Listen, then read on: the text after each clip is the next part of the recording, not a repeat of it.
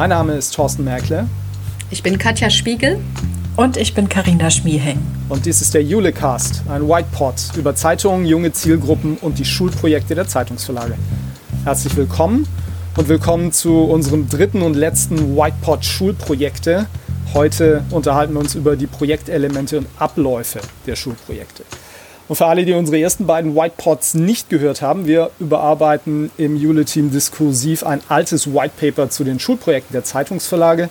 2016 hatten wir neun Thesen zur Weiterentwicklung der pädagogischen Zeitungsprojekte aufgestellt und jetzt aktualisieren wir dieses Whitepaper immer ein Themenkomplex pro Whitepod.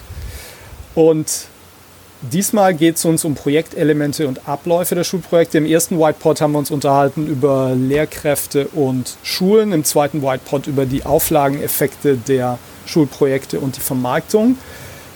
Heute Projektelemente und Abläufe der Schulprojekte, das könnte die langweiligste Folge werden aller Whitepods. Oder wie seht ihr das? Ach, doch nicht mit Katja. uns.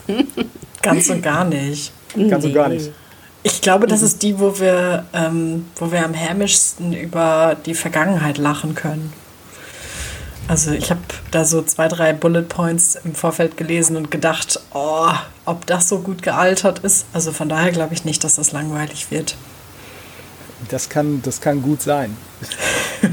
Den Aspekt Alterung haben wir ja, also Alterung dieses White Paper, haben wir ja schon des Öfteren besprochen in den vorherigen White Pots. Ich hatte diesmal gar nicht so sehr den Eindruck, aber äh, also ich fand den letzten White Pot, da sind wir auf Sachen gestoßen, die sind, finde ich, brutal schlecht gealtert.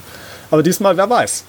Äh, wer ich, ich glaube, wir werden uns ein bisschen wiederholen vielleicht, ne? weil ja. es stecken so ein paar Sachen drin, die ähm, in den ersten beiden, glaube ich, schon aufgetaucht sind, die wir, mhm. die an, an anderer Stelle einfach schon angesprochen wurden. Mal sehen. Ja. Vielleicht wird es uns klarer jetzt noch. Ähm, dieser dritte Themenkomplex, Projektelemente und Ablauf, Ressourcen zielführend einsetzen, ist der, der Untertitel oder der Zusatztitel in diesem Themenkomplex.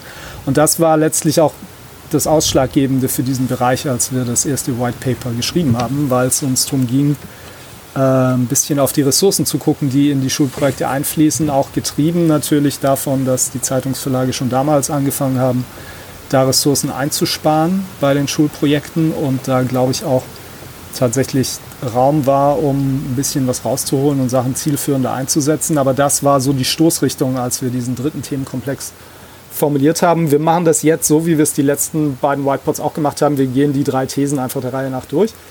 Ich lese die einmal vor und dann diskutieren wir darüber und versuchen, eine neue These zu entwickeln. Und die erste These in dem dritten Themenkomplex, die insgesamt siebte These, war, Ihre Zeitung ist einzigartig, die Projektabläufe sind es nicht. Also Ihre natürlich äh, den Leser, die Leserin direkt angesprochen. Die Zeitung ist einzigartig, die Projektabläufe sind es nicht. Ähm, und inhaltlich sind wir in der These dann darauf eingegangen, ähm, dass es durchaus möglich wäre, Verlagskooperationen zu suchen und da Synergien zu heben im Rahmen der Schulprojekte. Wie sind eure Gedanken jetzt dazu? Nach fünf Jahren. Blick heute da drauf. Ja, ganz spontan, äh, spontan in der Vorbereitung auch auf den, den Pod heute, dass, ähm, dass das natürlich immer noch so ist und dass es, glaube ich, ein sinnvoller Hinweis ist, Kooperationen zu schließen, äh, wo es auch immer geht. Aber ich glaube, wir haben wenige Beispiele tatsächlich. Ne? Also wenige Beispiele, äh, wenn überhaupt eins, wo äh, doch eins mit Texthelden haben wir ein Beispiel, äh, wo die Kooperation in angrenzenden Gebieten geschlossen wird. Ähm, mit Matz haben wir ein Beispiel ähm, bei den Matzak-Titeln, wo es äh, einleuchtender ist, einleuchtender ist, finde ich, dass man in der Verlagsgruppe da äh, die Energien bündelt und äh, sich, da, sich da Ressourcen schont. Ja. Okay, Karina, deine Gedanken? Mein mein erster Gedanke war, dass man sich beim Thema ähm, Begleitmaterial viel stärker hätte zusammenschließen können, so in den vergangenen Jahren. Also klar, viele Verlage nutzen dieselben Agenturen oder viele ähm, orientieren sich so ein bisschen an dem, was andere machen, aber wenn man so drüber nachdenkt, so Initialaufwand, um ein Quiz zu entwickeln oder den Aufwand, um, um vielleicht so ein Newsletter zu machen, von dem wir immer wieder sprechen, das wäre spannend für, für diesen Bereich. Und ich glaube, dass da irre viel Potenzial noch drin steckt. Ich hatte spontan, spontan den Gedanken äh, beim nochmal lesen, dass das in Teilen eingetreten ist, weil ich eben auch an Matz dachte und an Matzak und unter anderem auch an, an ich weiß immer nicht, wie man es ausspricht, Funky oder Funky. Also das gemeinsame Schulprojekt der Funke Mediengruppe. Da ist, wie Katja, ja. wie du schon richtig gesagt hast, sind es ganze Konzerne, die natürlich ihre Projekte an mehreren Standorten einfach gleichgezogen haben und zentrale Anlaufstellen für die Schulprojekte eingerichtet haben. Aber es gibt auch noch ein anderes Beispiel, wo äh, Verlage kooperieren im pädagogischen Bereich und das sind äh, die Lehrermedientage und die Schülermedientage der Bayerischen mhm. Zeitungsverlage. Ja. Ja. Also da passiert Stimmt. ja ganz viel.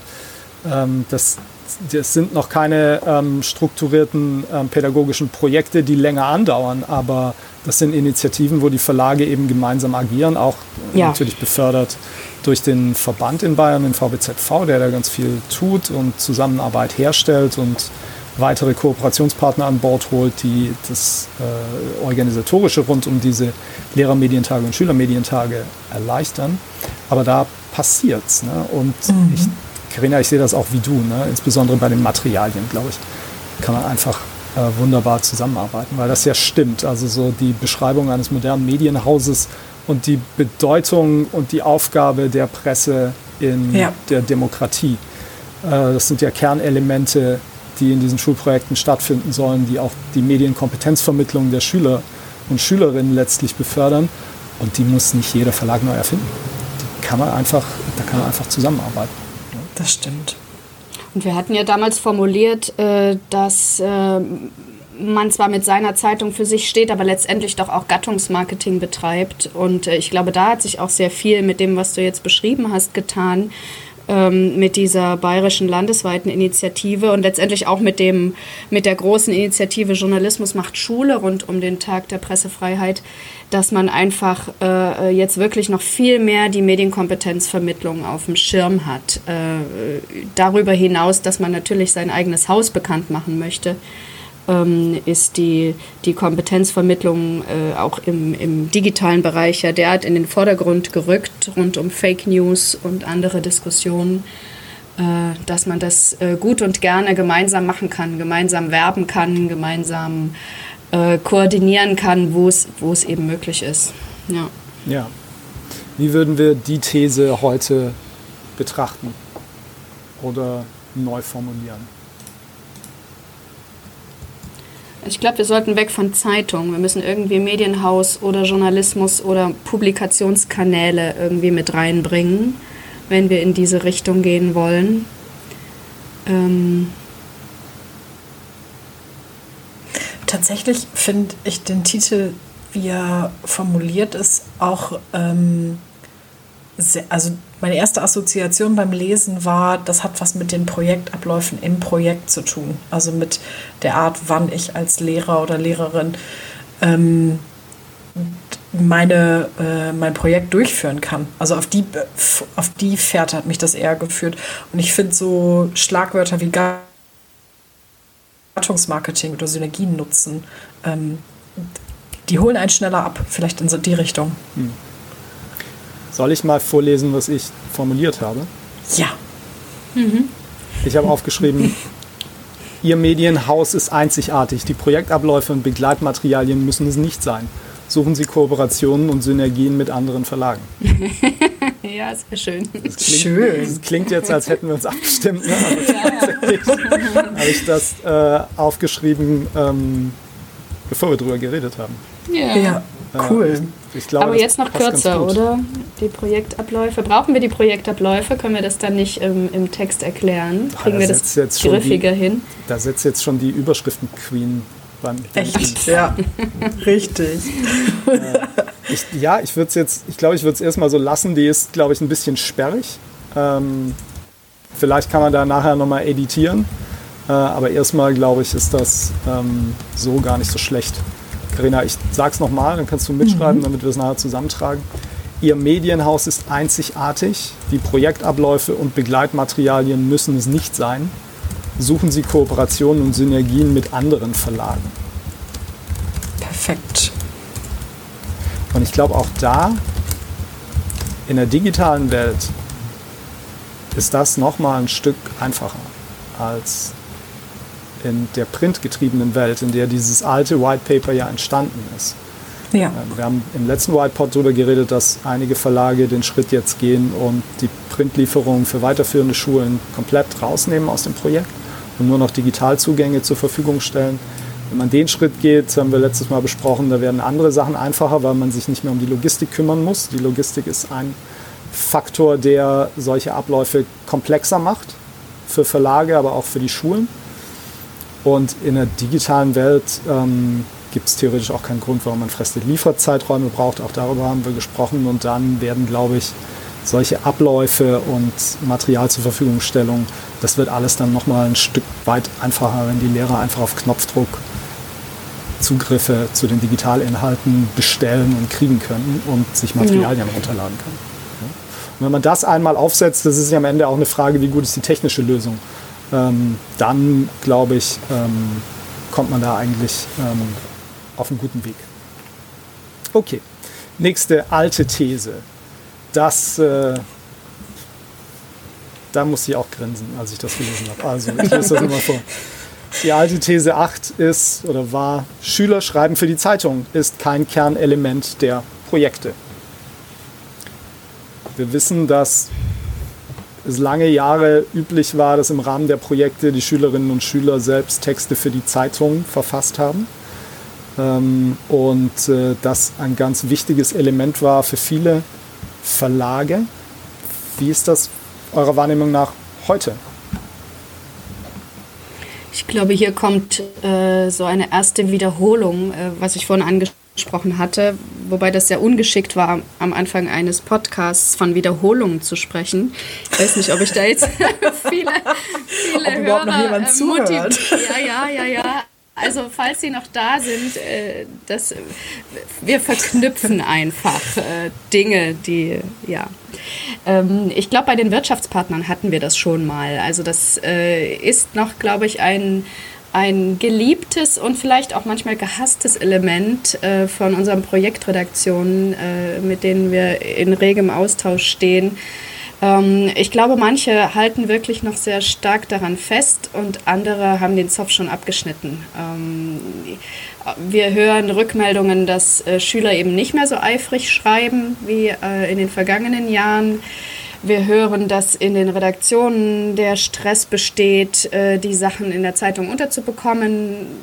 Bei den Lesern ist es vielleicht auch nicht das, äh, geliebte Lesestück in der Zeitung. Es kommt natürlich auf die Qualität drauf an. Äh, aber wenn man, wenn man ähm, alles unterbekommen möchte, um die Schülerinnen und Schüler zufriedenzustellen, ist es, glaube ich, ein Brocken, den man sich gar nicht mehr auf den Schreibtisch packen sollte. Und ähm, damit stimmt die These, würde ich sagen. Äh, weiterhin, ähm, man kann es natürlich noch ein bisschen ausführen, du hast die Alternativen äh, schon im, im Text stehen. Also man kann das auch äh, Medienkompetenzvermittlung auch mit anderen Elementen noch äh, erreichen mit den Schülern gemeinsam. Ich glaube auch, dass das nicht. Also ich glaube schon, dass Schülerinnen und Schüler schreiben sollten, aber ich weiß nicht, wie hoch der Nutzwert tatsächlich ist, wenn das in die Zeitung gelangt. Und dass wir jetzt dadurch, dass wir digital so viel besser aufgestellt sind, viel coolere Alternativen haben, um die Sachen zu veröffentlichen. Also wenn ich so dran denke, was das immer für ein Krampf war, diese Seiten zu bauen, die, ähm, die Schulprojektseiten im Redaktionssystem zu bauen, die dann irgendwann mitzunehmen, wenn es gerade mal passt, die wurden immer so ein bisschen stiefkindlich behandelt. Und ich kann mir vorstellen, dass das tatsächlich sinnvoll ist, darüber nachzudenken, ob man Schülerinnen und Schülern nicht andere Aufgaben gibt und über Portale arbeitet, wo die ihre Fotos hochladen können, ihre Videos, ihre Texte. Aber man muss, glaube ich, ein bisschen aufpassen, das dann nicht sterben zu lassen und ähm, trotzdem irgendwo anders Raum zu machen und mit ein bisschen Liebe noch hinterherzugehen hinter dem, was Schülerinnen und Schüler da produzieren.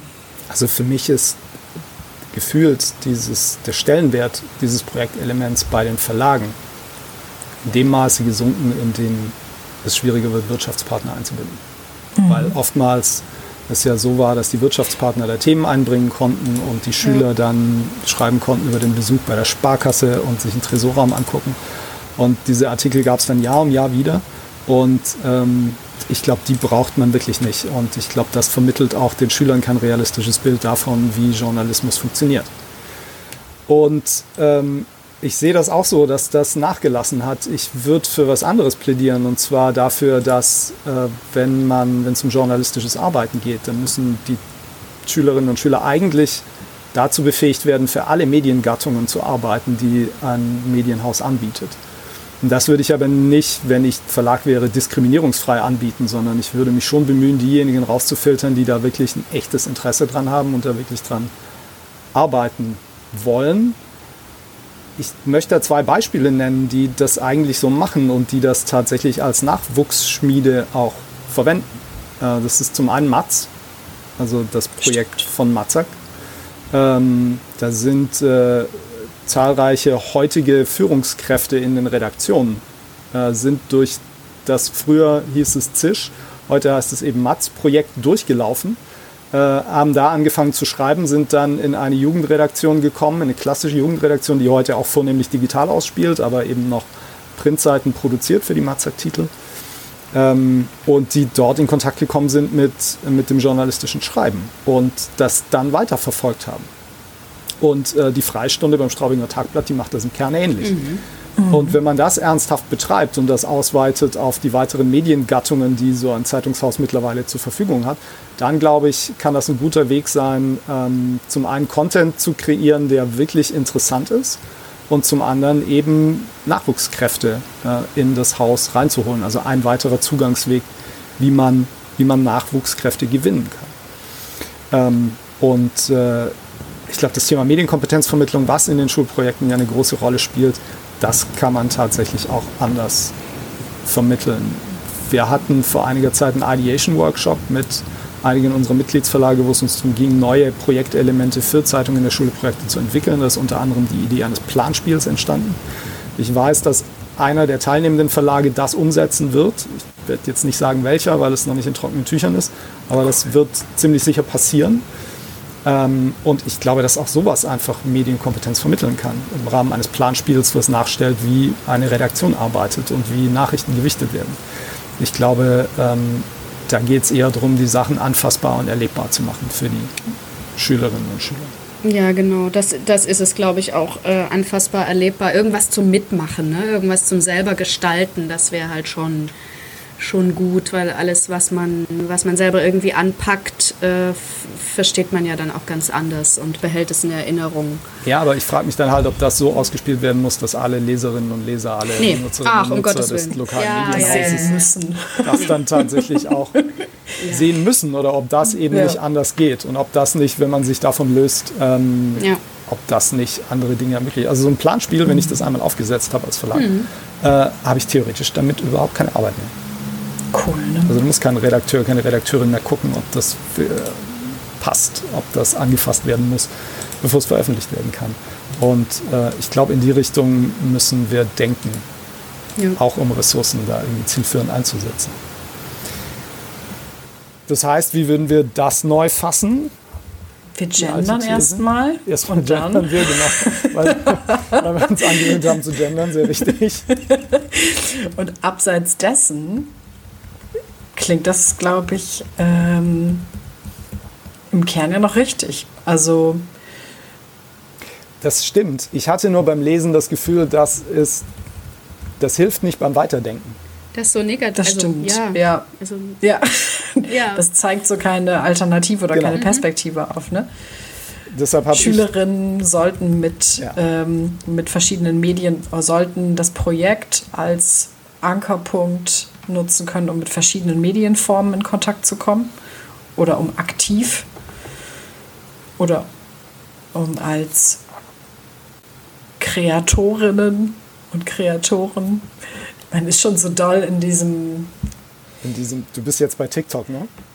Auch, ne? Also ich bin eher so bei schreiben ist halt das falsche Wort. Ne? Also Ja. sie sollen ja nicht nur schreiben, sie sollen ja alles Mögliche kreieren können. Genau. Also ich habe mal formuliert, ich bin damit aber auch nicht hundertprozentig glücklich.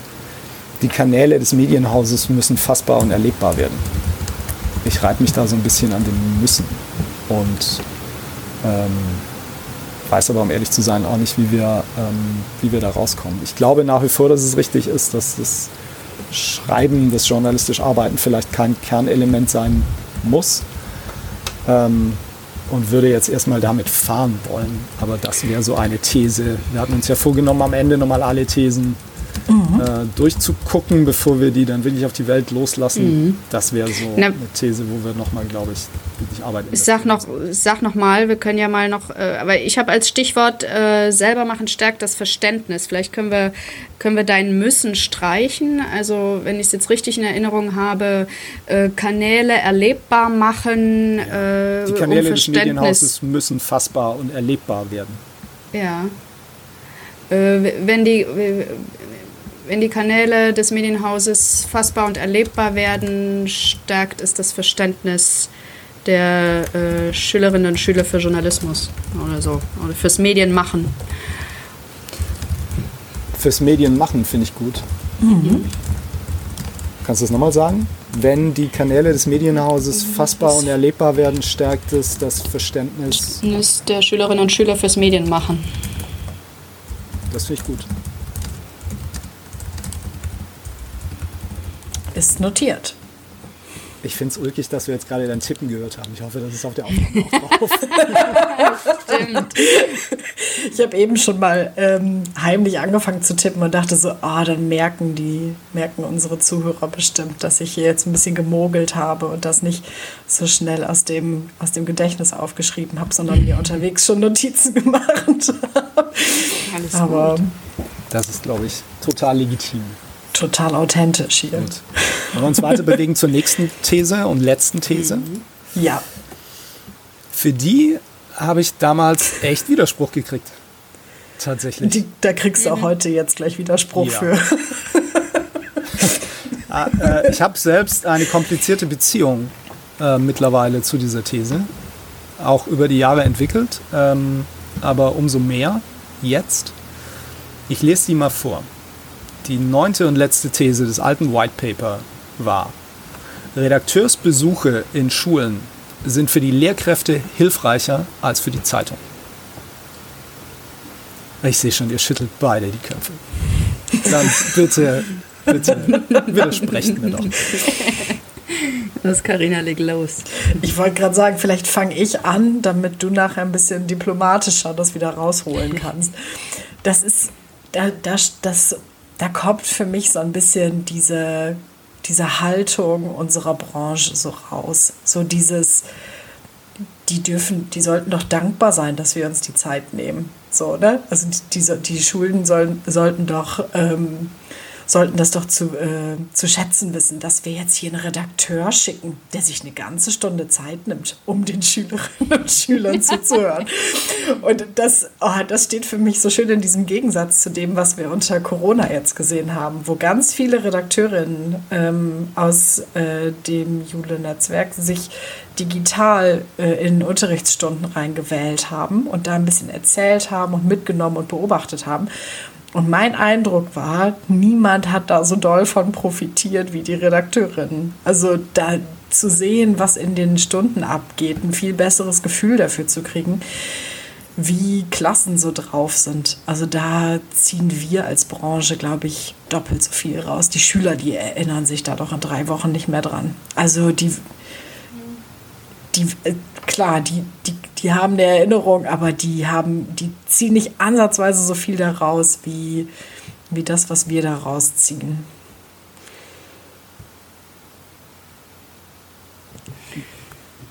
Katja?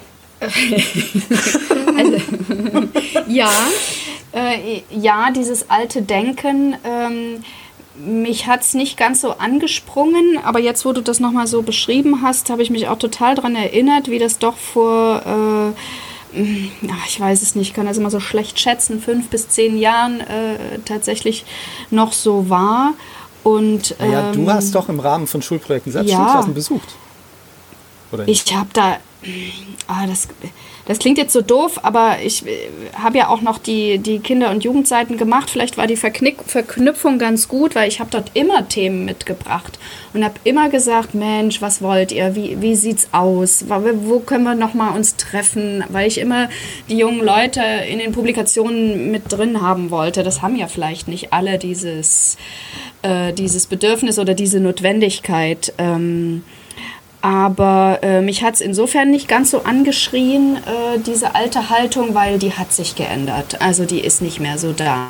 Ne? Die ähm, äh, Projektredakteurinnen und Redakteure, die sind äh, auf jeden Fall sensibilisiert. Äh, die die Medienkompetenz mit den Schülerinnen und Schülern zu erarbeiten und ihnen nicht mehr etwas überzustülpen und zu sagen, hier äh, äh, legt los und macht und äh, wir kommen und sagen euch, euch wie es geht. Ähm, darum würde ich auch immer sagen, es ist eben nicht nur hilfreich für die Lehrkräfte. Klar, die äh, können ihre Stunden gestalten, haben einen tollen Input für die Schülerinnen und Schüler, äh, aber eben auch die, die äh, Medienhäuser ziehen aus diesem Kontakt ganz viel. Und äh, ich glaube, vor vielen Jahren haben sich die Medienhäuser noch gar nicht so glücklich geschätzt, diesen Kontakt zu den Schülern zu haben, in die Schulen reinzukommen.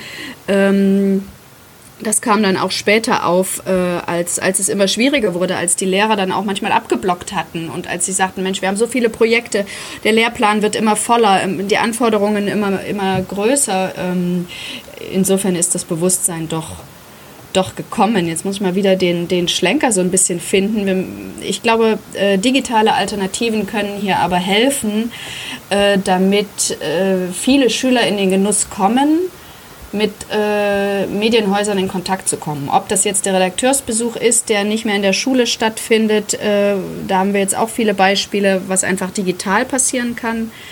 Ähm, aber auch äh, äh, der Weg ins Medienhaus muss nicht mehr von allen gegangen werden. Auch da gibt es jetzt tolle Videobeispiele, tolle Live-Sessions, die man da auch machen kann, um mit den Leuten im Medienhaus in Kontakt zu kommen.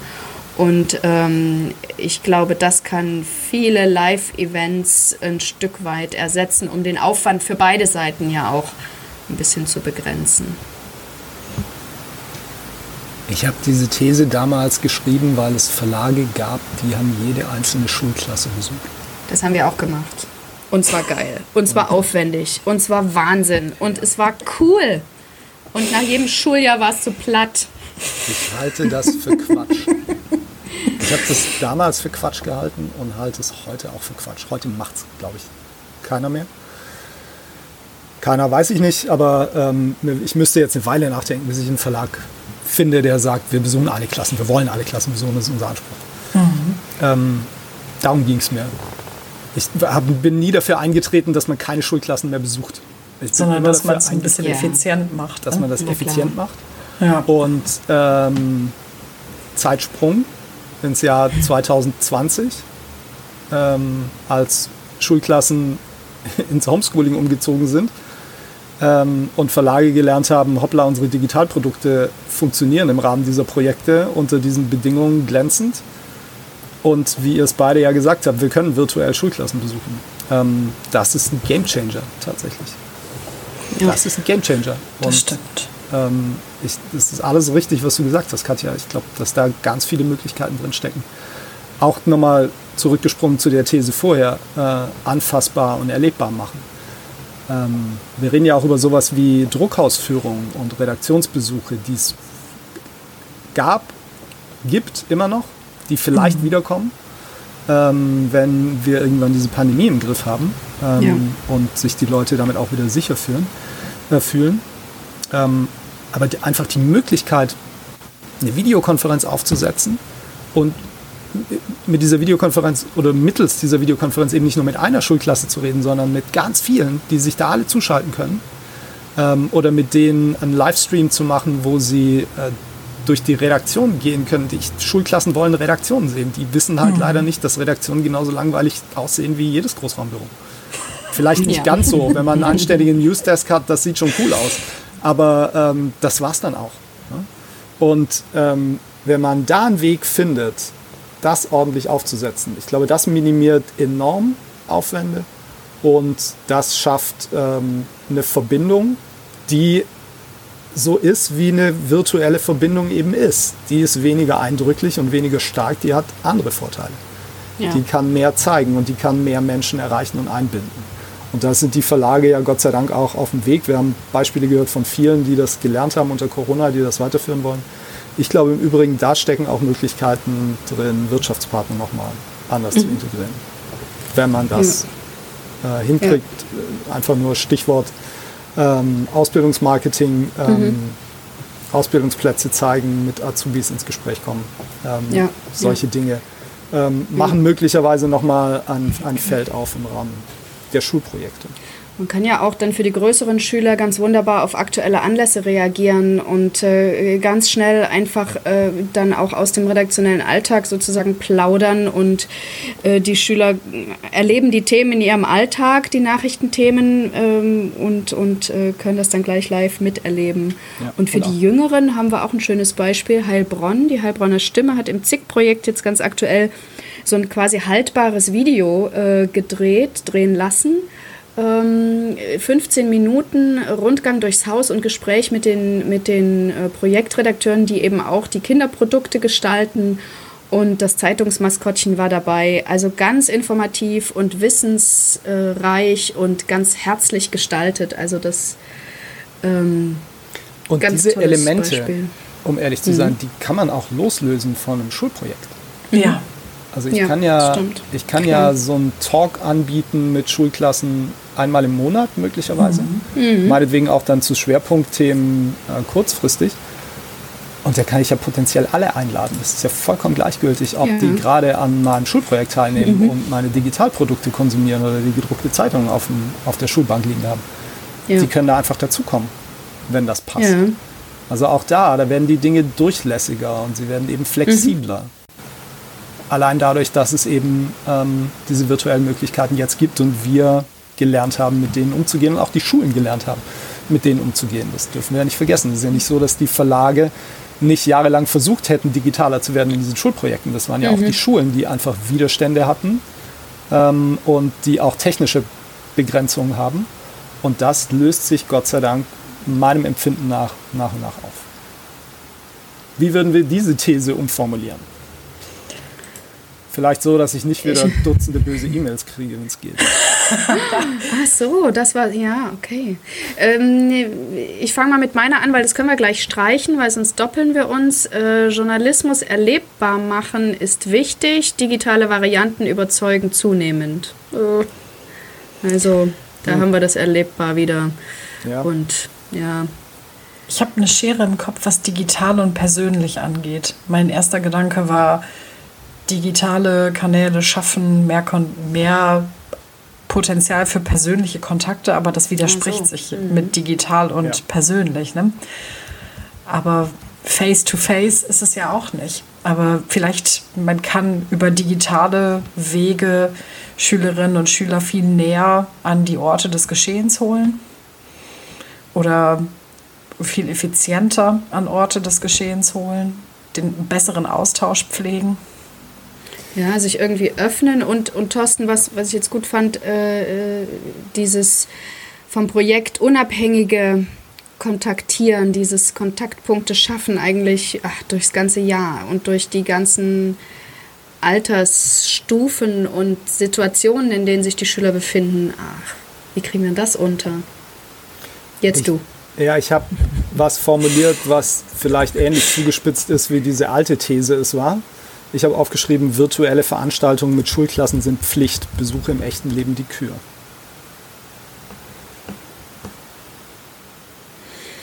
Ja, und dann inhaltlich ausführen, dass sich das nicht nur auf aktiv am Projekt teilnehmende Klassen beschränkt, dass das verschiedene Formen der, des Treffens sein können. Ja. Ja, und auch da wieder ähm, ja. mein altes Lieblingstitel, äh, Thema Newsletter. Ja. Wenn ich einen Lehrer-Newsletter aufgebaut habe, einen Verteiler und ich eben weiß, dass ich solche Veranstaltungen anbiete, entweder regelmäßig oder zu Schwerpunktthemen, äh, Klammer auf, wenn ich die regelmäßig mache, kann ich die ja wunderbar vorbereiten. Einfach, das muss ich ja auch mhm, nicht jedes Mal ja. das Rad neu erfinden. Klammer zu. Ja. Wenn man es noch besser vorbereitet, kann man das auch verschiedene Kolleginnen und Kollegen machen lassen. Das muss auch dann nicht immer der oder dieselbe sein. Klammer zu.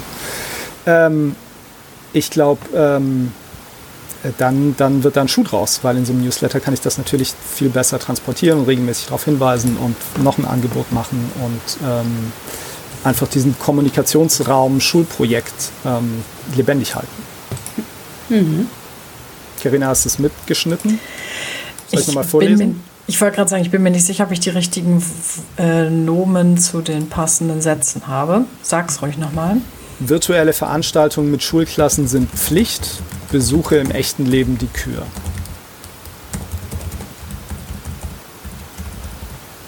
Perfekt. Ja. Kannst du nochmal die neun Thesen, die wir jetzt heute entwickelt haben, vorlesen, Rainer? Die neun Thesen, Nummer sieben. Ihr Medienhaus ist einzigartig. Die Projektabläufe und Begleitmaterialien müssen es nicht sein. Suchen Sie Kooperation und Synergien mit anderen Verlagen. Nummer 8.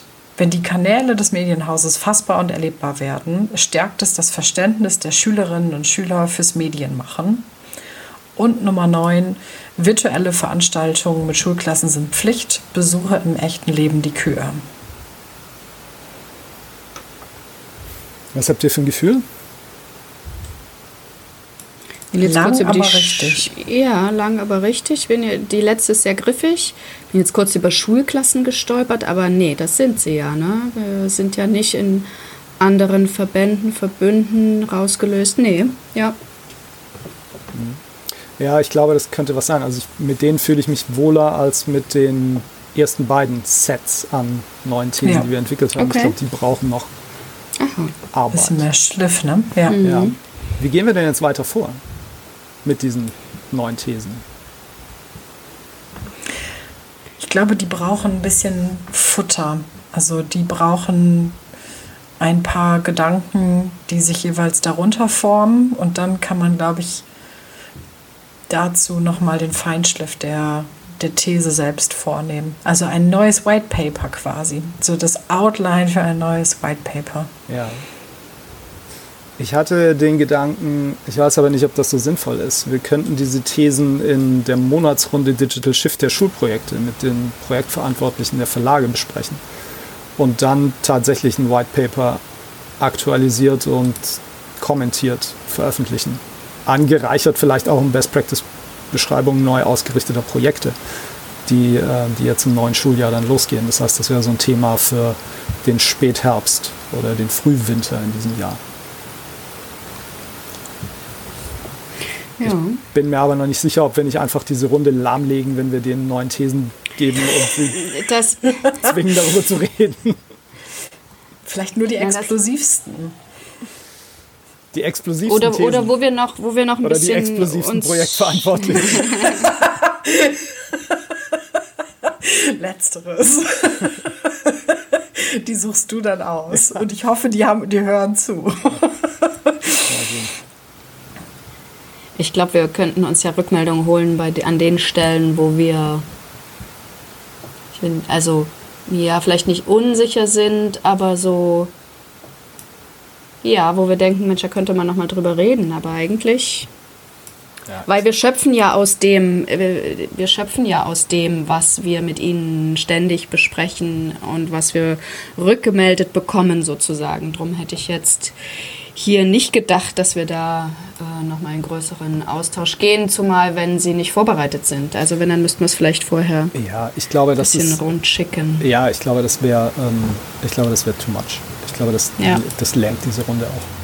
Wir holen die Best-Practice-Beispiele ab und ja. da haben wir, glaube ich, genug zu tun. Ähm, vieles wandelt sich. Äh, wir müssen auch, glaube ich, mit, dem, äh, mit der Niederschrift des White Papers jetzt nicht zwingend äh, zügig vorankommen, weil die aktuellen Projekte sind in der Planung, alles ist abgeschlossen, bei denen, bei denen es schon bald losgeht. Ähm, insofern können wir dann schön im Herbst mit ersten äh, guten, griffigen Beispielen da auch schon reingehen. Ja, ich glaube, wir sollten zwei oder drei Best-Practice-Beispiele von Verlagen finden, mhm. die beziehungsweise gefunden haben wir die, glaube ich, schon. Wir müssen sie ja. mal beschreiben und ja. ähm, die Thesen dazu packen und dann wird das ein neues White Paper, was wir im Herbst, Frühwinter veröffentlichen.